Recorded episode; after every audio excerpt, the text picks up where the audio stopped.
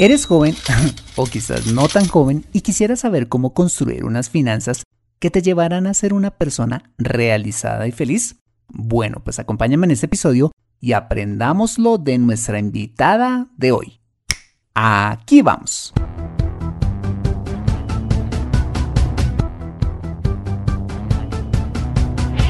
Bienvenido a Consejo Financiero el podcast de finanzas personales donde aprenderás a manejar inteligentemente tu dinero, salir de deudas, tomar buenas decisiones financieras y alcanzar una prosperidad sólida y duradera.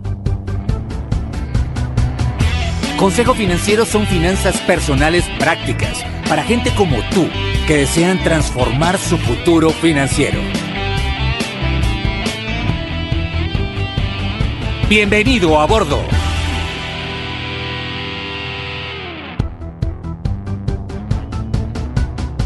Hola, ¿qué tal? Soy Fernando Fernández y quiero darte la bienvenida a un nuevo y vibrante episodio de Consejo Financiero, tu podcast, tu programa de finanzas personales en el que aprenderás a manejar inteligentemente tu dinero, a salir de deudas, a tomar buenas decisiones financieras de consumo, ahorro e inversión y los principios para alcanzar una prosperidad sólida y duradera.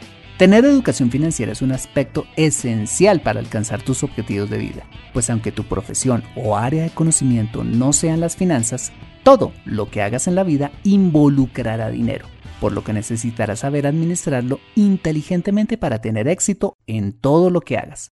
En Consejo Financiero aprenderás de manera práctica lo que necesitas para ser un piloto experto de tus finanzas personales. Y como siempre te invito a visitar www.consejofinanciero.com, donde podrás encontrar este y muchos más contenidos de finanzas personales que su seguro van a ser de utilidad para tu vida financiera. Asimismo, te recuerdo que puedes encontrarme en facebook.com como Consejo Financiero Podcast, en LinkedIn como Fernando Fernández Gutiérrez, en Twitter como arroba Consejo Acertado y en Instagram como Consejo Rayita el Piso Financiero. Bueno, y ahora sí, sin mayores preámbulos, empecemos con el episodio de hoy. Bienvenidos a bordo. Bueno, pues hoy tenemos una invitada espectacular. Ella es una millennial, como decimos en Colombia, super pila, carismática. Ella es youtuber y creadora del canal de finanzas personales y economía que lleva su nombre, Karen Suárez, quien a la fecha tiene más de 66 mil suscriptores y algo más de 4 millones 200 mil vistas en todos sus videos. Bueno, pues he invitado a Karen al podcast porque además de ser una experta en muchísimos temas, no se imaginan cuántos, de los cuales quizá nos hablará más adelante, es una apasionada en el tema de finanzas para jóvenes y ha hecho un gran trabajo durante todos estos años para acercar a estos al mundo de las finanzas, pero a través de un mensaje fresco y fácil de entender. Karen, bienvenida a Consejo Financiero, ¿cómo estás? Fernando, un gusto estar compartiendo contigo, con toda tu audiencia de Consejo Financiero y realmente muchísimas gracias por este espacio. Ya te escuchaba el capítulo número 128, que creo que es, bueno, eh, oda a la persistencia y más de temas como estos que muchas veces nos parecen aburridos, pero que son muy importantes. Entonces creo que la misión tuya y mía es acercar esto de manera un poco más amigable y decirle a las personas, oiga, esto no es tan horrible como lo pintan. Ajá, así es, es una, es una gran tarea, pero es una tarea muy, muy satisfactoria cuando vemos vidas cambiadas. Bueno, pero para empezar, ¿por qué no nos cuentas quién es Karen Suárez? Bueno, Karen Suárez es una joven colombiana que acaba de cumplir a la fecha 25 años eh, y que lleva siete años eh, generando contenido en YouTube y en otras redes sociales sobre finanzas personales enfocada para jóvenes. Yo soy además locutora y productora de medios audiovisuales eh, y luego estudié administración de empresas. Entonces, digamos que la combinación de esas dos carreras hizo en mí como despertar el deseo de combinar todo el mundo de las finanzas, de la empresa y el emprendimiento, pues con la producción audiovisual. Y de, esas dos carreras nació el hijito que pues es mi canal. Ajá, ok. ¿Cuántos videos tienes ya en tu canal? A la fecha, 445 videos. Wow, más los que faltan, ¿no? más los que faltan y más eh, un proyecto muy lindo que, que, trabajamos con Canal 13 sobre economía para jóvenes. Fueron 56 capítulos sobre, sí, e-, economía y emprendimiento enfocado en regiones. Entonces fuimos a Boyacá, Huila, eh, fuimos a Tolima, Amazonas, entrevistando emprendedores para mostrar pues que Colombia también es un país que está interesado en estos temas y que realmente lo intenta todos los días. Te voy a hacer una pregunta que quizás te hacen mucho, es, tú me dices que, bueno, estudiaste administración de empresas, todo este tema, pero como una joven como tú llega a interesarse en un tema como las finanzas personales, ¿por qué? Bueno, realmente porque mis papás manejaban muy mal la plata. Entonces, siempre veía a mi mamá muy angustiada por sus deudas y sus cuentas y casi nunca le alcanzaba a final de mes. Y yo siempre escuchaba a la gente con su dicho popular de la plata no es lo más importante. Entonces dije, bueno, pero si no es lo más importante, porque le quita lo más importante a mi mamá y a mi papá, que es la tranquilidad, que es poder dormir bien, que es eh, de pronto tener tiempo de calidad sin estar como pensando o hablando de eso. Entonces dije, venga, voy a ver YouTube o de pronto en Internet quién está hablando sobre esto para que yo, antes de iniciar mi vida como adulta, pues no vaya a cometer esos mismos errores y por supuesto pues también ayudar a, mis papás. Y me di cuenta que en esa época, hace siete años, no había ningún joven que hablara sobre estos temas, sino eran señores eh, de una edad entre 45 y 60 años, profesores de economía, encorbatados, con videos de hora y media. Yo decía, bueno, ¿y esto cómo se aterriza? Pues a, la vida real, ajá, ¿quién entiende eso? Y a mí, ¿por qué me debería importar si sube o baja el dólar si yo gano en pesos? Y eso importa mucho, pero la gente, digamos que explicaba cosas muy macroeconómicas y nada aterrizado eh, a nuestras finanzas personales. Y dije, bueno, pues ahí acababa de terminar mi técnico en locución, que fueron dos añitos, iba a, entrar a estudiar administración de empresas y dije, bueno, voy a arrancar con este, este primer video que subí en primer semestre de universidad. Y como realmente, digamos, no tenía que trabajar o si no tenía una responsabilidad mayor, no sé, como un hijo o alguien que estuviera, eh, digamos, dependiese de mí, inicié paralelamente a estudiar con los videos. Y a la fecha, pues ya llevo graduada año y medio y, he logrado esos 444 videos, pero ese fue como el origen. ¿Y fácil ser youtuber? hay cosas muy chéveres y en teoría fáciles, pero hay otras que no lo son tanto. Eh, fáciles te podría decir que, como dicen a modo de chiste, pues tú eres tu propio jefe. Entonces, tú diriges los contenidos, tú decides cómo presentarlos, porque YouTube es casi un medio independiente, ¿no?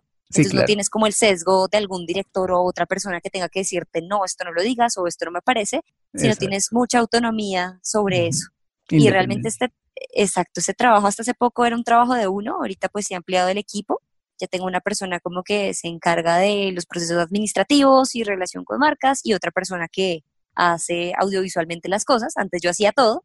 Entonces, eso es lindo, poder dar con un proyecto independiente también empleo y crecimiento a otras personas. Lo no tan fácil o no lo tan lindo es que tú pones en tela de juicio lo que haces o dejas de hacer, a dónde vas a vacaciones, eh, tu dieta, o sea, yo ahora tengo unas políticas para publicar porque digamos, si publico un plato que tenga carne, eh, los vegetarianos se me vienen encima. Si publico eh, las ventajas, por ejemplo, de un fondo de pensión en Colombia, eh, las personas que están a favor del el régimen público, pues se vienen encima. Sí, hace poco me pasó y te lo comparto, viaje a Cuba como un ejercicio de, de aprendizaje para entender realmente un sistema totalmente diferente al nuestro, que es el capitalista, y subí una foto, digamos que no comenté nada político ni nada, y todo el mundo se vino encima. Entonces ahí empiezas a poner en telejuicio lo que haces, lo que dejas de hacer, eh, si lo puedo comunicar mejor, si porque me alío con esta marca, en fin. Pero la mayoría de cosas, y eso sí me tiene muy, muy contenta, son comentarios positivos. Eh, y sobre todo gente que día a día, eso sí tengo que rescatarlo, todos los días me llega al menos un mensaje de agradecimiento por, por pues la constancia y la labor de querer acercar este mundo de las finanzas a las personas. Bueno, y te felicito por eso, súper. Bueno, ya entrando en materia, ¿por qué crees que es tan importante para que un joven que escuche este programa aprenda de finanzas personales? ¿Qué le puedes decir a ese joven? ¿Por qué es tan importante y tan relevante que él aprenda finanzas personales para su vida? Bueno, realmente lo diría por dos cosas. Primero, porque los jóvenes vemos muchas veces en adultos eh, vidas que no queremos vivir. Y eh, tristemente, la mayoría de esas vidas o decisiones erradas que tomamos tienen que ver con dinero y eso influye profundamente en el estilo de vida que tenemos. Entonces vemos personas que están atrapadas en un trabajo que no les gusta o personas que adquirieron su tarjeta de crédito cuando estaban muy jóvenes, no supieron utilizarla y ahorita siguen con deudas de 10 o 15 años, personas que no pueden realmente cumplir sus sueños o cumplir los sueños de los que más quieren por falta de dinero, eh, porque nuestros papás quieren conocer algún país o ir a un restaurante que siempre les gustó y eso no necesariamente tiene que ser, bueno, pues los 100 mil millones de dólares, pero sí se necesita un capital y planearlo y hacerlo. Y muchas personas no pueden tener ese momento de disfrute, pues por manejar mal su dinero. Entonces, lo primero es para no de pronto repetir eh, cosas que no nos gustan. Y lo segundo es porque yo no, no siento que sea muy temprano para empezar. Es decir, hay personas que incluso en la universidad me decían, tú estás muy joven, ¿para qué te preocupas por temas de plata? Ya cuando empiezas a trabajar y eso, te preocupas por eso. Lo que pasa en ese primer lapso es que eh, los primeros meses de trabajo uno ya empieza a tomar malas decisiones financieras y luego dice en qué me he metido y luego es primero salir de eso, de esa mala situación financiera, desaprender y posteriormente empezar a hacerlo de manera correcta, ¿no? Entonces creo que nunca es demasiado temprano para empezar y si los jóvenes y, y, las personas que me están escuchando, pues tampoco es muy tarde para empezar es mejor hacerlo hoy mismo y, no digo con cosas drásticas, sino pequeñas. Las personas piensan que porque ganan un salario mínimo o muy poquito no pueden ahorrar. No es para y la realidad es otra, o no es para ellos, o invertir es para gente que tiene plata. Y, y la verdad es que en el canal exploramos muchas inversiones con montos pequeños, exploramos cómo se pueden aumentar los ingresos de una manera muy sencilla sin cambiar el estilo de vida, porque finalmente también vinimos aquí a, a divertirnos, a pasarla bien y tampoco soy muy fan de la austeridad, ¿no? Como de, no, si tengo que ahorrar, entonces tengo que ahorrar hasta el último centavo y no salir y quedarme en cuarentena, eh, sino realmente, más en esta época, ¿no? De cuarentena, eh, que por cierto es un gran tiempo para organizar las finanzas, por ejemplo. Uno que ya tiene de pronto eh, un tiempito libre, decir, venga, voy a hacer cuentas a ver cómo estoy. Pero bueno, como retomando, entonces, lo primero para no repetir cosas que no queremos ver reflejados en nuestras vidas y segundo, porque nunca es demasiado temprano para empezar. Si uno empieza desde el colegio a ahorrar y a generar más que todo el hábito, no importa el monto, cuando sea adulto sería mucho, mucho más sencillo. Bueno, además que le va a tocar mucho más sencillo si empieza temprano, así que comienza a los 30 o a los 40 años, ¿no? Totalmente, ya de pronto con una responsabilidad financiera mucho más grande, con el pago de un arriendo de los servicios, hablando de las personas jóvenes, de pronto de una cuota de una casa, con hijos y demás. Entonces, es mejor como empezarse a organizar lo más temprano posible para ir desarrollando esos hábitos a medida que vayamos creciendo. Ok, muy bien. ¿Por dónde debería empezar un joven? Digamos, ¿cuál sería como esos tres o cuatro pasos con los cuales debería arrancar una persona que hasta ahora está empezando para construir sus finanzas personales? ¿Qué debería aprender? ¿Qué hábitos debería tener? Cuéntanos un poquito acerca de eso. Bueno, yo creo que si lo tuviéramos que resumir en tres pasos, el primero sería un propósito fuerte. Uno siempre de joven le dicen ahorre, que uno no sabe, ahorre, y uno dice no sabe qué, no entiendo por qué debería ahorrar. Y el cerebro realmente no es tan, eh, inconsciente no es como, bueno, ahorre por si algo, eso no es tan ¿cómo decirlo?, tan concreto. Mm. Uno tiene que ahorrar, yo creo que para un propósito definido, sea, eh, y me he encontrado con esta respuesta en, jóvenes de colegio a los que asisto periódicamente a dar conferencias sobre esto, de quisiera ayudarle alguna vez con un mercado a mi mamá. Y es totalmente válido, es una meta de ahorro muy linda y además como que da seguridad en el joven y además se siente útil. Creo que, que muchas personas nos, nos gratifica sentirnos útiles eh, en nuestra familia, con nuestra pareja, con nuestros amigos y ser de utilidad. Entonces, independientemente de cuál sea, un propósito claro, porque de esa manera uno dice, listo, estoy ahorrando para esto, una meta financiera, que pues cabe recordar tiene que tener eh, un monto específico de dinero, una fecha de vencimiento para eso, si no, no dice, no, voy a ahorrar para el mercado de mi mamá, listo. ¿Para cuando le va a comprar el mercado? Ajá, ¿qué tanta plata es? Eh, sí, en qué tanto tiempo, cada cuánto tengo que ahorrar y de cuánto debe ser ese ahorro. Entonces, lo más específica posible. Ok, Después de tener número uno, el propósito. Totalmente, creo que el, propósito es clave. Lo segundo es empezar a, y va a sonar extraño, pero es obligarse. Muchas personas dicen, es que yo gano muy poquito y en serio no puedo ahorrar, es imposible. Pero lo que pasa es que, eh, y más que todo en la sociedad latinoamericana, tenemos, eh, ya sea por malos hábitos financieros o por costumbres que aprendimos mal, eh, tres formas de gastar el dinero, ¿no? El primero es, me llega mi salario o hago un trabajo, trabajo independiente, me dan la mesada, lo que sea. Uy, ¿a dónde mover este viernes? Eh, voy a comprarme ya esa ropa que quería, voy a descargarme esta aplicación que me vale tantos dólares. Entonces, primero miramos en qué gastar la plata. Luego, nosotros, como cualquier eh, ser humano, tienen necesidades básicas y en el mundo adulto es el arriendo, la cuota, los servicios, etc. Bueno, y esto me alcanza apenas, menos mal no me gasté todo en lo otro, quedó a ras y al final decimos, no, pues obvio no me queda para ahorrar. Entonces lo que, lo que se propone es que hagamos una inversión de esas tres cosas y tan pronto llegue el dinero, uno ahorra. Punto. Es como si nos estuviéramos pagando a nosotros mismos porque realmente estamos pagándole a los demás, estamos pagándole a la persona del arriendo, estamos eh, pagándole al concesionario que nos dio el carro, estamos pagándole a la tienda de ropa antes que a nosotros mismos. Entonces sería muy importante definir un porcentaje dentro de sus posibilidades, no les voy a decir el 10, el 20, el 30, pero lo que puedan ahorrar. Luego, cubrir con holgura sus necesidades eh, básicas, que ya vimos cuáles son, y tercero, eso sí, gásteselo en lo que quiera, pero que ya haya ahorrado, haya cubierto sus responsabilidades y finalmente, pues si se quiere dar un antojo, si se quiere ir a tomar un café, si quiere ir a comprar ropa, pues ya está ahí, digamos que a la mesa. Entonces es ahorrar, cubrir necesidades básicas y ahí sí gastar. No, nos llega la plata, gastar necesidades, ahí no, no ahorré porque no tengo. Entonces eso sería como el segundo. Y lo tercero, siento que para empezar en el mundo de las finanzas, eh, hay que sí o sí dedicarle tiempo. Y nosotros así como aprendimos a caminar, aprendimos a escribir, leer, somos muy buenos en, en nuestras actividades, tenemos que aprender sobre finanzas personales.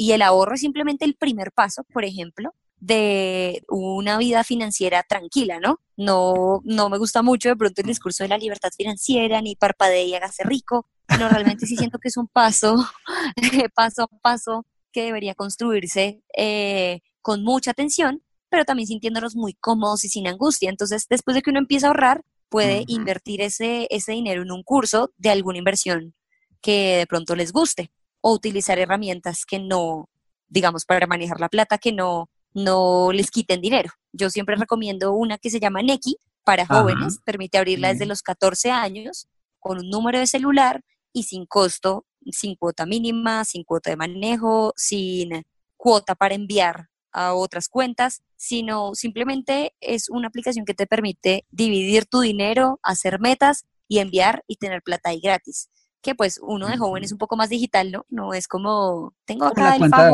tradicional, no, ya no. Exacto, no, exacto. Ya no tenemos esa cuenta tradicional y tenemos la plata en efectivo, sino por ejemplo, esa herramienta nos permite, eh, digamos, estudiar mucho qué herramientas nos ayudan a manejar nuestra plata e irlas adoptando poco a poco a nuestra vida. Entonces creo que esos serían como los, los tres primeros tips para los jóvenes. Ok, entonces resumamos. Entonces uno, tener un propósito o una meta financiera, que puede ser una o pueden ser varias, ¿no? Comprarme un celular, un nuevo celular, ayudarle a mi mamá con el mercado. Eh, Incluso metas que representen más dinero. Quiero hacer mi primera inversión y está perfectamente válido también. Ahí creo que sería importante que destacáramos que si tenemos tres metas financieras, deberíamos tener tres fondos diferentes, ¿no? Sí, así es, porque de pronto hay metas más a largo plazo, como pagar la cuota inicial de un apartamento, o de corto plazo, como, oiga, en tres meses quiero irme a un crucero. Entonces, sí hay metas de corto, de mediano y de largo plazo, y sí, definitivamente deben estar divididas, además porque el ritmo de ahorro para una cuota inicial no será el mismo para un plan eh, de fin de semana, por ejemplo. Ok, podríamos decir entonces que eh, Neki podría ser una eh, muy buena herramienta para objetivos de, corto plazo. Y, de corto y mediano plazo, sí. De corto y mediano plazo. Y, si, y si alguien que esté escuchando este programa dice, bueno, voy a comprar la idea que me está vendiendo Karen y yo pues quiero mm, ahorrar para comprar mi apartamento, ¿sí? Eh, ¿Qué instrumentos, sin decirnos nombres ni marcas, qué tipo de instrumentos recomendarías tú para que los jóvenes puedan invertir? Bueno, realmente hay una figura muy interesante que me parece que no requiere tiempo. Muchas veces estamos estudiando en la universidad o trabajando y no tenemos el tiempo inicialmente de aprender, por ejemplo, mercado de divisas, más conocido como Forex, que aparte es de altísimo riesgo, eh, ni tenemos el tiempo de quedarnos, digamos, todo el día mirando las velas japonesas ni nada. Hay una figura que me gusta mucho y es como para las personas que están empezando y son los fondos de inversión colectiva. Entonces, un fondo de inversión colectiva es básicamente las personas ponen un monto, puede ser pequeño de dinero, el banco y su, digamos, su mesa de inversionistas es la que maneja ese dinero y tienen eh, unas tasas estimadas de retorno. Entonces, si ustedes no quieren que la inflación de pronto se coma esos ahorritos en la cuenta de ahorros y demás, pues podría ser una gran, eh, digamos, una gran herramienta para empezar. Otra que, que me parece muy chévere para, para empezar es una plataforma, eh, pues voy a decir el nombre, igual no es, no es, es público-privada la entidad, eh, de la Bolsa de Valores de Colombia. y esta plataforma se llama Ascenso. se escribe A2 Censo con C. Y Ascenso te permite hacer inversiones en empresas colombianas desde 200 mil pesos que es un ah, monto que pues realmente no es tan alto para una inversión y da un retorno bastante interesante si quisiéramos que nuestros ahorros crecieran. Entonces, ahí, por ejemplo, se invierten en empresas de tecnología, obviamente registradas, con proyecciones financieras y demás, y es más o menos como un crowdfunding, es decir, las personas naturales como nosotros ponemos un monto de dinero a esa empresa, muchas personas también lo hacen, y a ellos les sale más económico con nosotros que pedirle prestado a un banco. Entonces nos dan un retorno eh, sobre esa inversión estimado, están aproximadamente en el 10% efectivo anual, que es mucho más que una cuenta de ahorros, y está eh, a un tiempo determinado, por ejemplo, a un año. Y a partir de los seis meses, por ejemplo, eso varía, que tú haces la inversión, empiezan a devolverte tu dinero con los intereses. Entonces creo que también es una buena forma para esas personas que no tienen el tiempo de sentarse a explorar y de operar sus propias inversiones, que lo diversifiquen así y aumentar sus ingresos de una manera mucho más rápida si, por ejemplo, tienen, como, como tú nos decías, Fernando, una meta más grande como la cuota inicial de su casa, de la casa. Lo otro es ir al Fondo Nacional del Ahorro, hacer un plan de inversión y obligarse, mandar una carta a la empresa de pronto a que le autodebiten cierto monto del salario para que se vaya a un bolsillo o a una cuenta por aparte y que ustedes tengan ahí el ahorro programado. Exactamente. Y también, además de los fondos de inversión colectiva, pues también encontramos los fondos de pensiones voluntarias, en donde también se pueden hacer todo este tipo de, inversiones de, corto, mediano y largo plazo con beneficios tributarios, que también es una muy buena alternativa para, para aquellas personas que deseen invertir en Colombia. bueno, te iba a preguntar precisamente qué herramientas recomendabas tú para manejar nuestras finanzas personales. Ya nos has dicho, bueno, Neki, sí, que es una... Eh, yo de hecho la recomiendo mucho, me gusta, porque en Neki tú puedes incluso tener diferentes bolsillos con diferentes objetivos de inversión.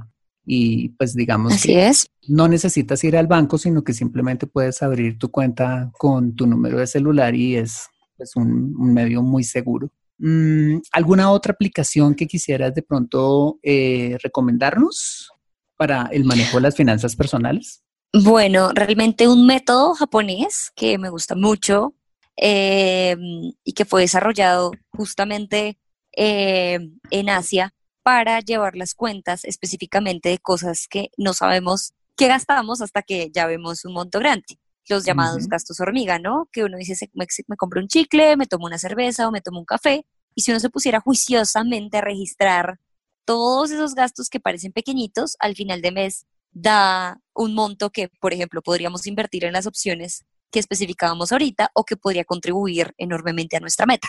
Eh, este método realmente eh, pues se desarrolló hace muchos años y es tomar una libreta y empezar como a anotar todos esos gastos hormiga. De hecho, hay un libro que la editorial Blacky Books vende y sacan una agenda, una agenda mensual, eh, digo, anual.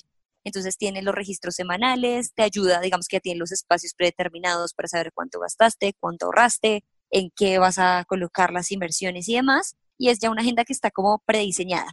Este caqueo, eh, aunque lo tiene esta editorial que les mencioné, también lo encuentran en aplicaciones. Sin embargo, hay muchos caqueos, entonces tendrían que ver cuál, eh, digamos, conecta con su moneda. Hay un caqueo que solo se puede en euros, entonces no corresponde, pero hay, hay muchos. Ustedes buscan caqueo en la, en la App Store o en la Google Store y ahí sale y creo que sería un buen, pues, inicio para saber inicialmente, así sea como un ejercicio de diagnóstico, como bueno, no lo voy a hacer durante tres años, pero me gustaría saber en un mes cuánto gasto.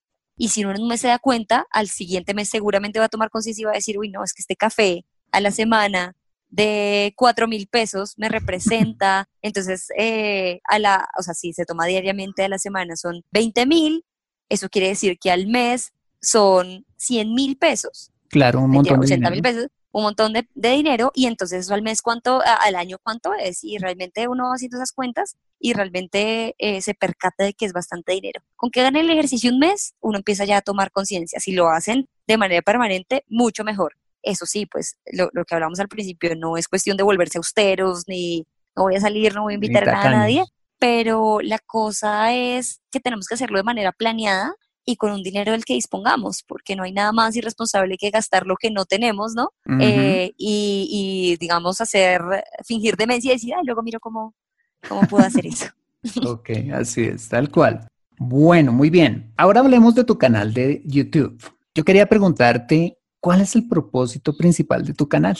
Bueno, el propósito principal de mi canal es formar de alguna manera seres humanos que sean más humanos y más felices. Esa es la despedida de, mi canal siempre. O sea, yo me despido diciendo, nada, nos vemos en otro video, suscríbanse. Y este canal es para seres humanos más humanos y felices porque desde, desde hace siete años que inicié, me di cuenta que efectivamente, y como dice uno de mis autores favoritos, T. Harfaker, el dinero no es lo más importante, pero sí afecta las cosas que son importantes, como nuestra relación de pareja, como nuestra relación con nuestra familia, como nuestra salud y como los sueños que como personas queramos realizar. Entonces a mí no me cabe en la cabeza que alguien por falta de dinero no pueda realizarse como persona ni pueda eh, hacer lo que realmente disfruta. Eh, y vuelva a lo de los trabajos que no nos gustan o a una carrera que no nos gustó, pero la estudiamos porque entre comillas da plata, eso no, no tiene para mí ningún, ningún sentido. Entonces deberíamos aprender a ser muy juiciosos con nuestras finanzas para poder realizarnos como personas.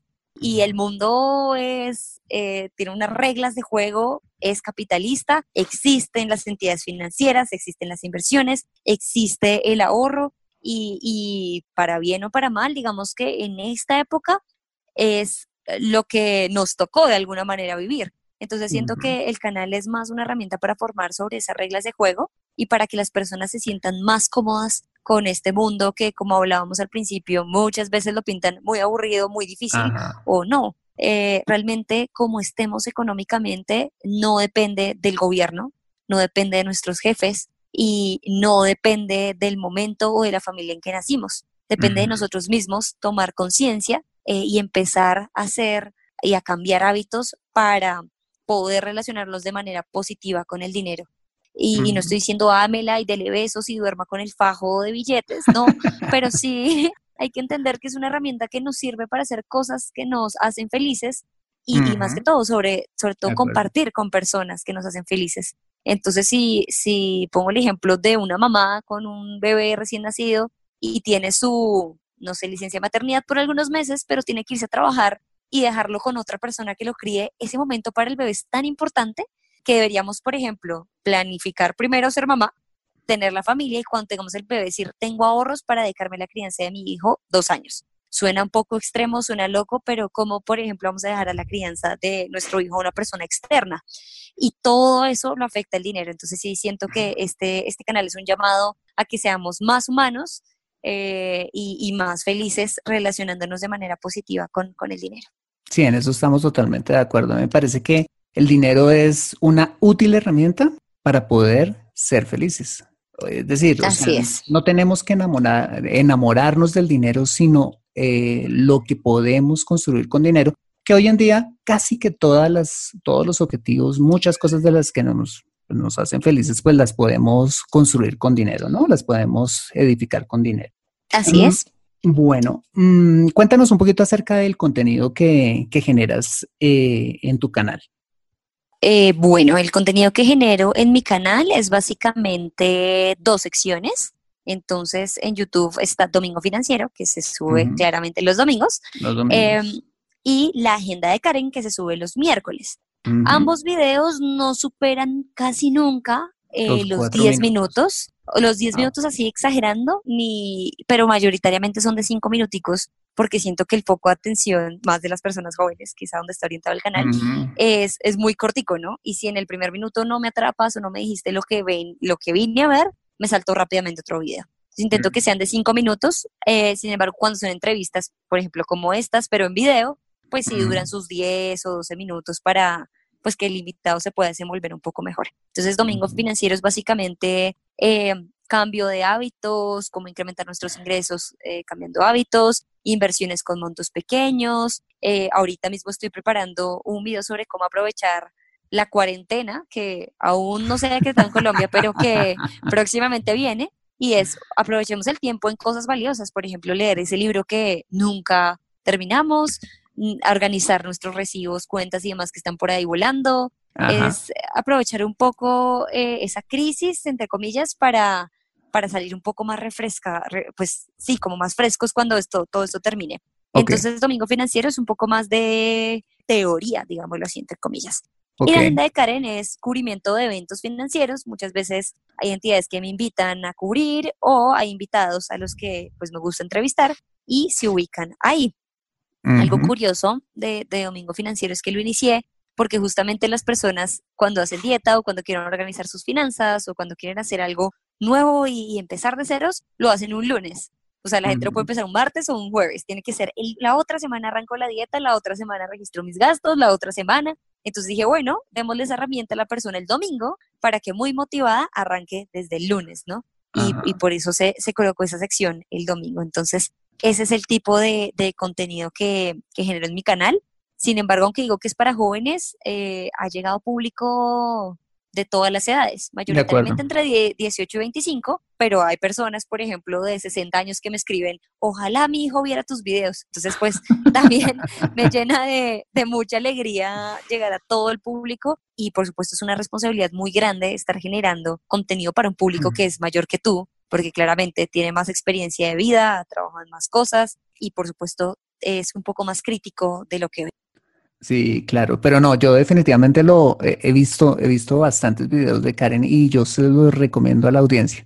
Eh, Karen, como, como, les decía, es eh, muy carismática eh, mm, y sus videos de verdad que son relevantes y ahora al final pues ya Karen nos dará cómo podemos contactarla, cómo podemos ver sus contenidos, pero definitivamente los, los recomiendo.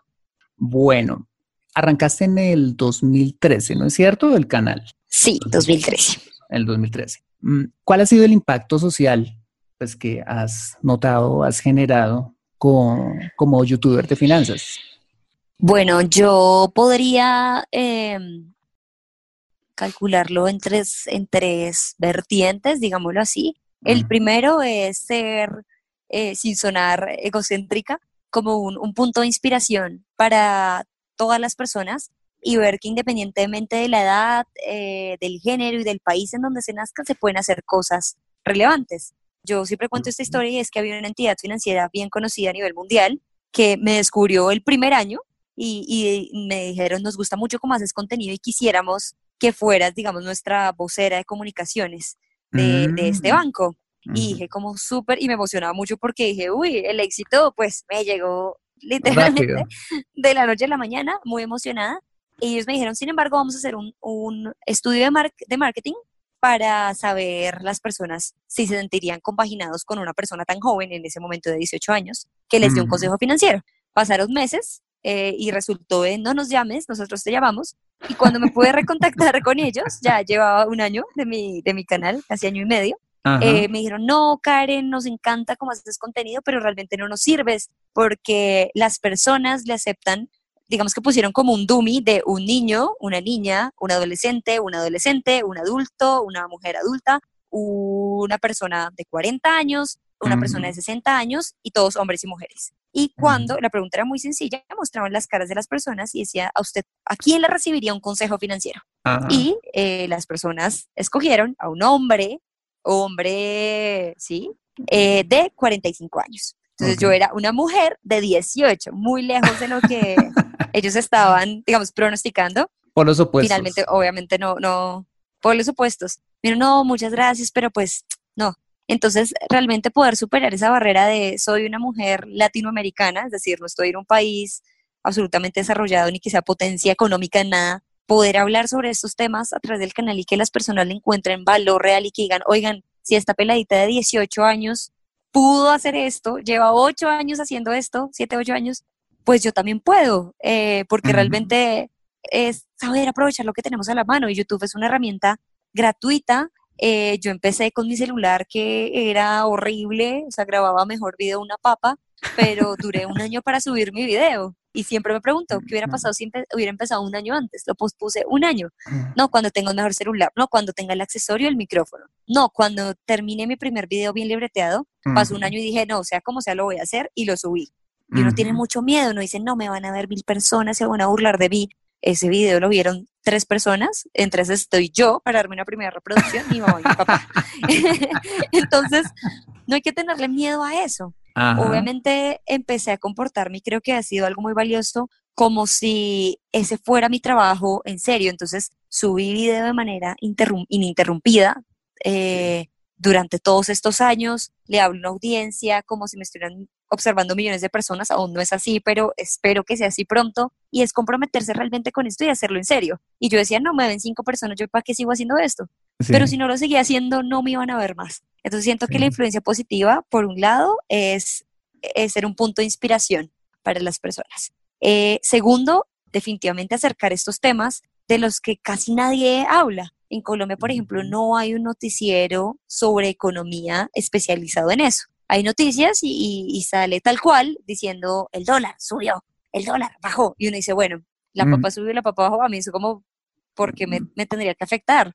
Pues ya tenemos dólar a 4100, que seguramente es otro video eh, que haga, pero es poder llevar información de valor de una manera concisa y aplicable al plano personal de las, eh, pues de las, de la audiencia que me ve. Ok. Y eh, finalmente, eh, la tercera rama que considero muy importante es que somos el primer canal de habla hispana que genera su contenido y que lo interpreta de manera original en lengua de señas colombiana, es decir, la lengua de las personas sordas, de la comunidad sorda en Colombia. Y esto no se había hecho antes. Tú buscas lengua de señas eh, y, hay lengua de señas para cada país, entonces es un poco complejo, lo hago en Colombia, porque pues es mi país de residencia y donde nací, pero no hay videos de, sobre estos, sobre casi nada, de hecho en lengua de señas. Tú buscas lengua de señas y sale cómo decir el alfabeto, cómo decir frases, pero no hay contenido original interpretado en lengua de señas. y si una persona oyente como nosotros no entiende que es una tasa de interés que es efectiva anual, porque debería ahorrar? Mm. Imagínate una persona sorda que no tiene contenido especializado en eso. Siento que esa también ha sido una, una gran eh, influencia son minoría en Colombia, no estoy diciendo que le estoy llegando a 500 mil personas, son realmente pocos, pero siento que también esa es la, cuota de responsabilidad social del canal. Claro, por supuesto. Creo que arrancaste hace un año, ¿no?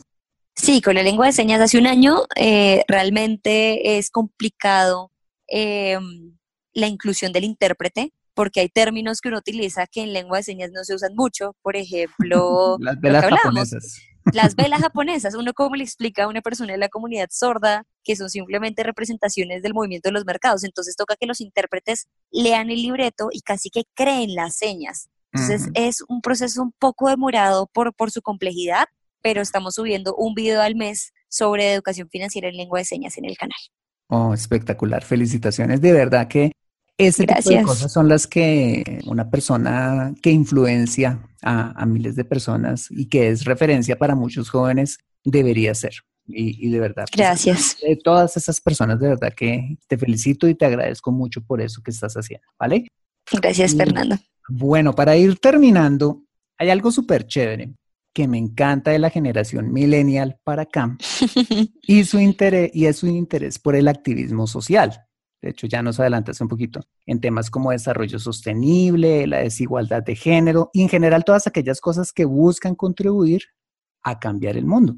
¿Por qué no nos cuentas un poquito acerca de tu participación en todos estos temas? Bueno, realmente yo eh, siempre he creído que los jóvenes, y esto de pronto me faltó decirlo ahorita, tenemos que desenvolvernos rápidamente en el manejo de nuestras finanzas para dedicarnos a ayudar a otras personas. Y es lo típico de cuando el avión se despresuriza y, dicen, póngase la máscara de oxígeno usted primero para ayudar a los demás.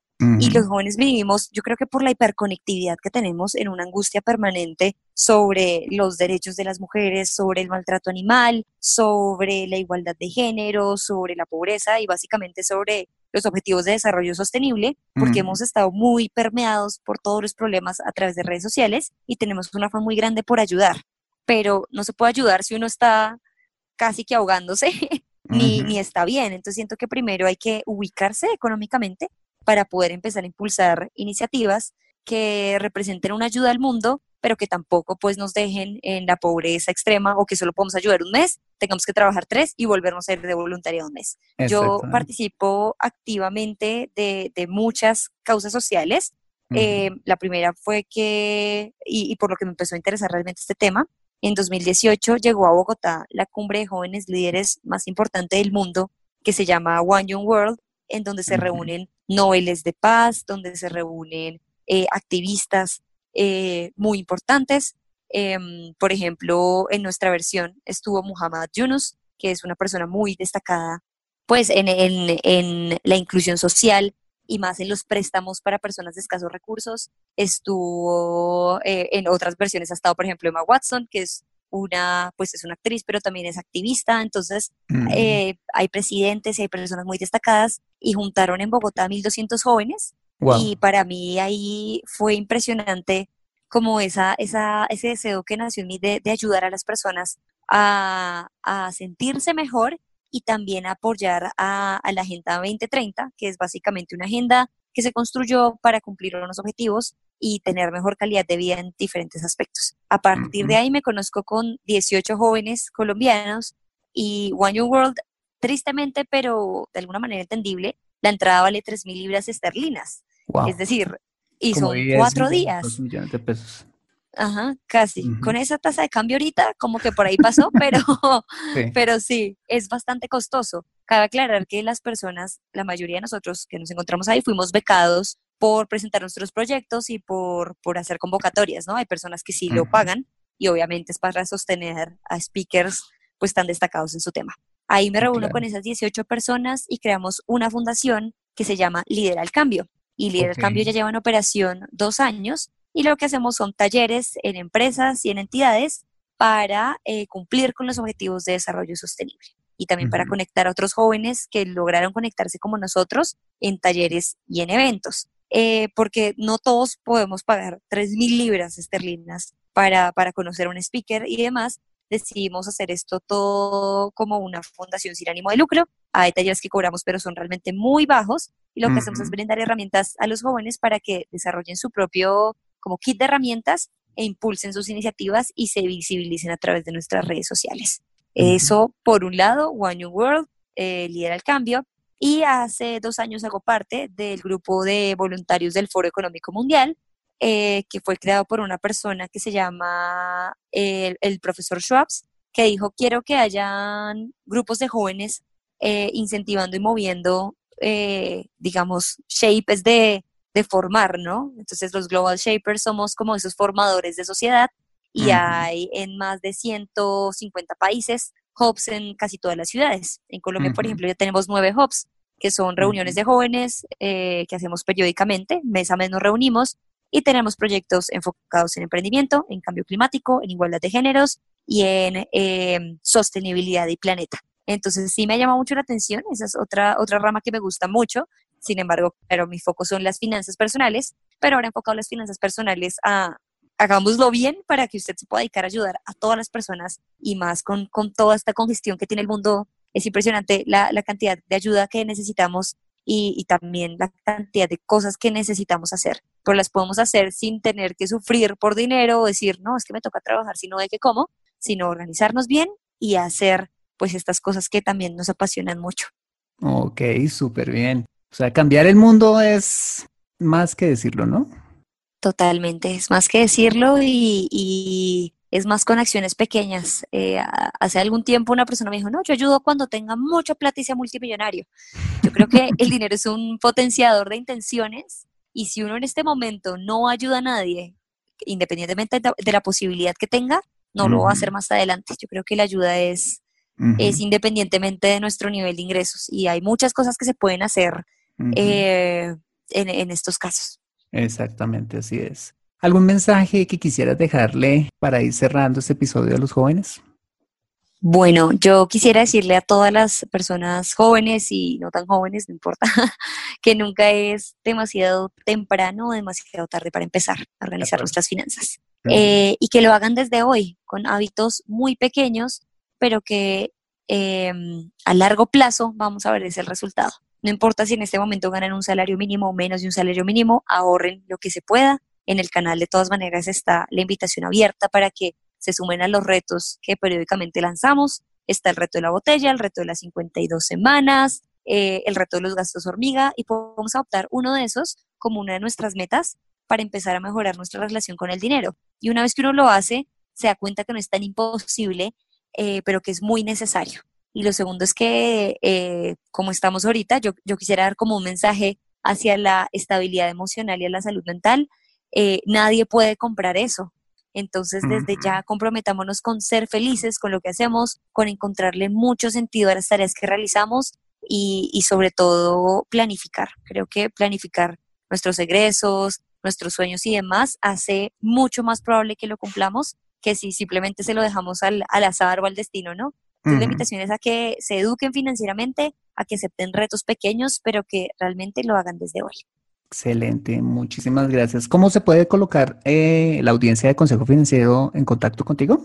Bueno, realmente tengo tres redes sociales, eh, aparte de YouTube y un correo electrónico. En todos me encuentran como Karen Suárez, Karen con M, eh, de cédula y todo. No es que le haya puesto ahí el seudónimo. Yo nací Karen con M.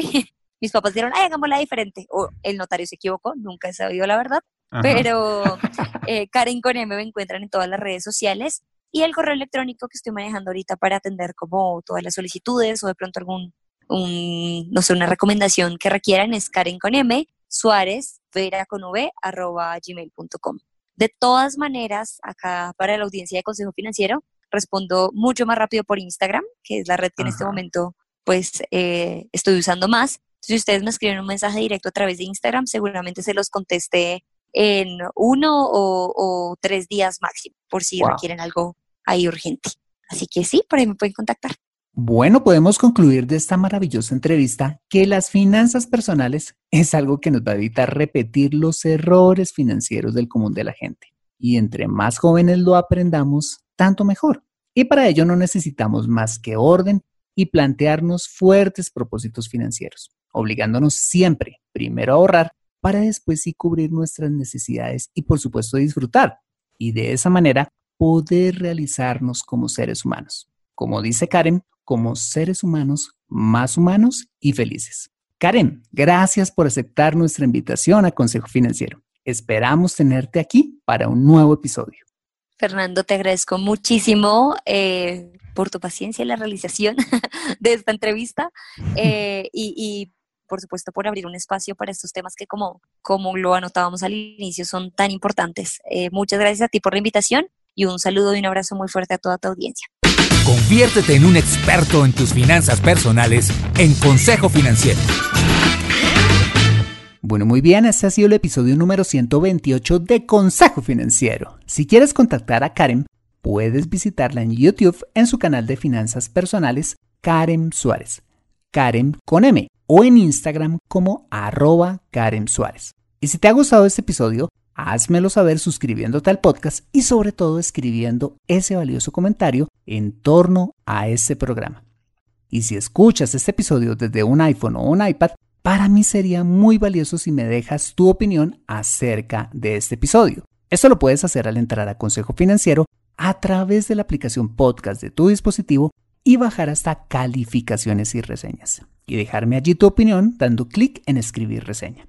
Esto me ayudará un montón para posicionar aún más el programa y de esta manera poder llegar a muchas más personas. Como siempre, mil gracias por tu ayuda. Asimismo, te invito a compartir este episodio a través de tus redes sociales con tus contactos, familia o amigos a quienes consideres les sea útil este episodio para su vida financiera y personal.